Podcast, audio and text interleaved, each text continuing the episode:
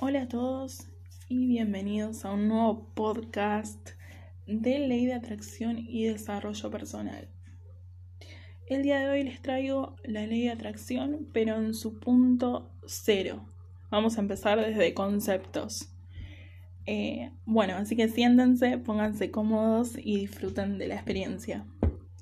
Bueno, si empezamos desde cero, diríamos que eh, vayamos a la parte de conceptos. Como les dije antes, Wikipedia dice que la ley de atracción es una creencia pseudocientífica de que los pensamientos influyen sobre la vida de las personas. ¿Cómo sería esto? Básicamente pensando en que si lo tengo en mi mente, o sea, si tengo en mi mente aquello que quiero, lo tengo en mi vida. Buda, que es como el Jesús del catolicismo, pero para la India nada más, diría, lo que piensas, lo serás. Lo que sientas, lo atraerás. Y lo que imaginas, lo crearás. Podría decirse que la ley de atracción establece que nosotros tenemos el poder de cambiar e influir en los eventos o circunstancias de nuestras vidas.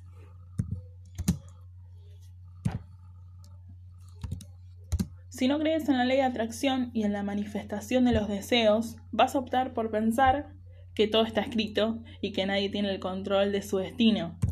Pero no, personalmente eh, creo que jamás podría pensar que no tenemos la capacidad de cambiar nuestra vida y sobre todo cumplir nuestros sueños.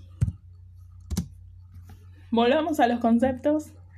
Eh, la ley de atracción se basa en parte en la idea de que el universo está formado por vibraciones altas y bajas, positivas y negativas, que son atraídas por vibraciones parecidas. Yendo un poco más a fondo, podríamos decir también que tu poder de pensamiento afecta tu mundo exterior en formas que va mucho más allá del reino físico.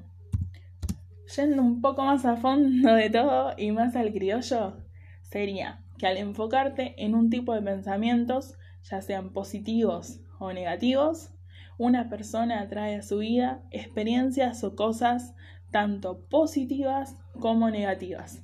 Es decir, si pienso en positivo, atraigo cosas positivas.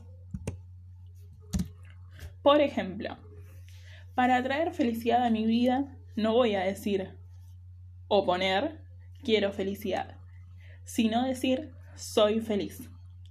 Afirmar, creértelo, como si ya lo fueras, como si ya tuvieras ese sentimiento. Si quiero dinero, no voy a escribir o decir quiero dinero, sino voy a poner soy una fuente de dinero que siempre genera más y más. Por ejemplo, afirmando que ya está conmigo, que ya lo tengo en mi mente. Y de tanto creer que es así, lo voy a traer. Generalmente muchos, para manifestar, tienen un cuaderno de afirmaciones donde escriben todo lo que quieren o desean. Personalmente a mí no me sirve. Intenté muchas veces pero no me convenció. Me gusta más el poder de la visualización. Y acá entra lo que le llamo yo el tablero de los deseos. La visualización sería básicamente lo que dice la palabra, o sea, no hay mucha vuelta que darle, visualizar lo que uno quiere para su vida. El tablero ayuda bastante porque lo ves todo el tiempo. Puede contener frases eh, o fotos. Es necesario pararse mínimo una vez por día y leer todas las afirmaciones y ver las fotos contemplando las cosas como si ya fueran tuyas. Igual si lo tenés cerca y lo ves todo el tiempo, el mismo inconsciente graba todo y lo ve y, y podés atraer más rápido. Yo lo tengo detrás de mi computadora, es decir, que lo veo siempre, lo veo todo el tiempo. ¿Cómo manifestar? O sea, ¿cómo podemos llegar a hacer distintos pasos para poder manifestar en físico? El paso uno sería definir. Definir lo que uno quiere. Porque uno quiere, quiere, quiere, quiere todo el tiempo y quiere de todo. Y al final, realmente, ponernos a pensar, bajar un poco y decir, ¿queremos eso? ¿Es tan importante para mí tenerlo? Eh, a veces pasa que uno ve al otro eh, siendo feliz teniendo eh, X cosa. Y yo también pienso que si tengo eso, también, eso que tiene el otro, ¿no? También puedo ser feliz yo. ¿Y realmente es así? No, no es así. Para evitar eso, para evitar a que para evitar el ejemplo anterior, eh, tenés que determinar cómo querés sentirte teniendo eso eh, que tiene el otro. Solo el secreto para mí sería como hace falta descubrir cómo querés que se sienta tu vida todos los días, luego de averiguar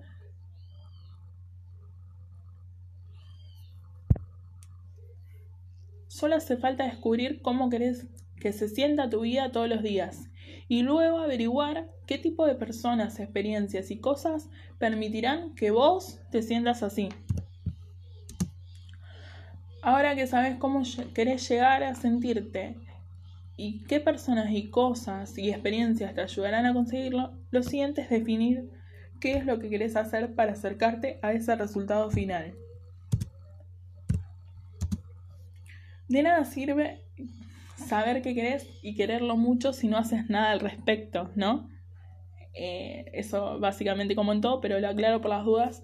O sea, no es que haciendo todo esto te va a llegar, te va a llover cosas y vos estás sentado cómodo en tu silla. No.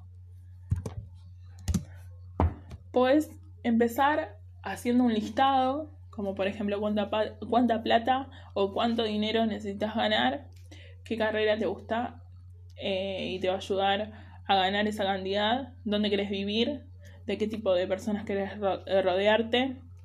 Eh, una vez que respondes todas esas preguntas, luego trabaja como hacia atrás, ¿sí? Primero vas hacia adelante haciéndote esas preguntas y luego hacia atrás, descubriendo qué cosas más pequeñas necesitas lograr primero.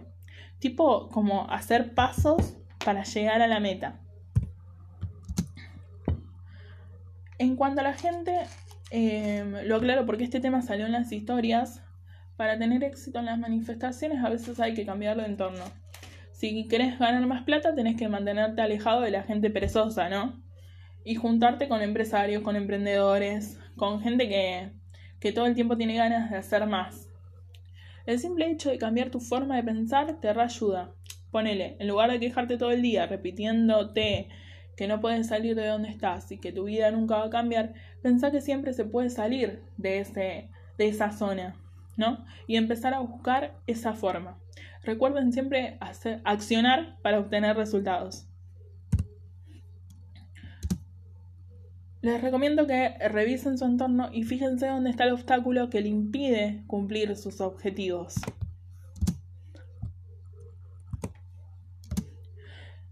Em, sobre las personas, yendo más a fondo un poco sobre las personas, rodearte de gente que se queja todo el día, es envidiosa y están siempre pendientes de los demás, solo atrae negatividad a tu vida. ¿Por qué? Porque tu mente está continuamente escuchando comentarios negativos cuando tiene que ser al contrario. Si no puedes encontrar un espacio de armonía con la otra persona, lo mejor es que te alejes para siempre. Con respecto al tablero, eh, puede ser digital o físico. Algunas personas lo llevan como fondo de pantalla. A mí me gusta que sea físico por una cuestión de gusto. Eh, las fotos representan lo que querés lograr. Por ejemplo, yo tengo en mi tablero eh, una máquina para laburo y yo quiero lograr poder comprarme esa máquina en algún futuro. Así que bueno, básicamente eso fue todo por hoy. Es la ley de atracción cero. Espero que les haya re gustado y que lo compartan. Y bueno, gracias por escucharme y nos vemos la próxima.